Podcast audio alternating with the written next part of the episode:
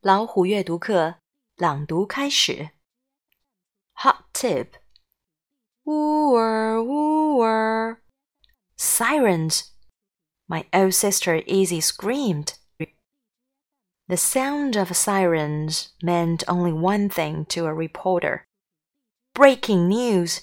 I jumped on my bike.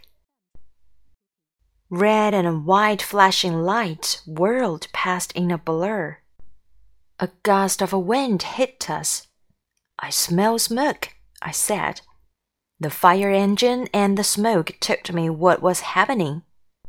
A fire! But I needed a lot more answers if I wanted to have a story fit for the Orange Street News. Who? What? When? Where? Why? How?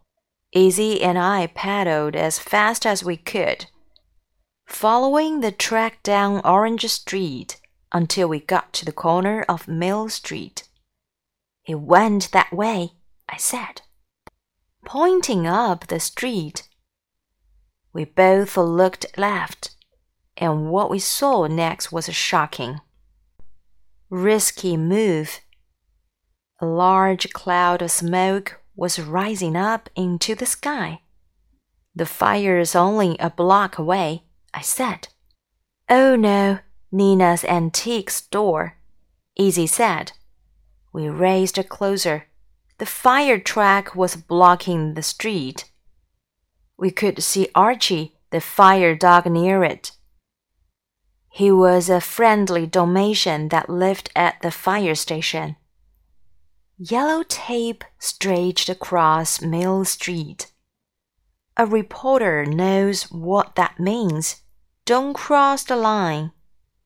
We rode up to the tape, dropping our bikes on the sidewalk. I squinted and I cupped my hand on my forehead to block the bright sunlight. I could see the flames shooting through the store's top window near the roof.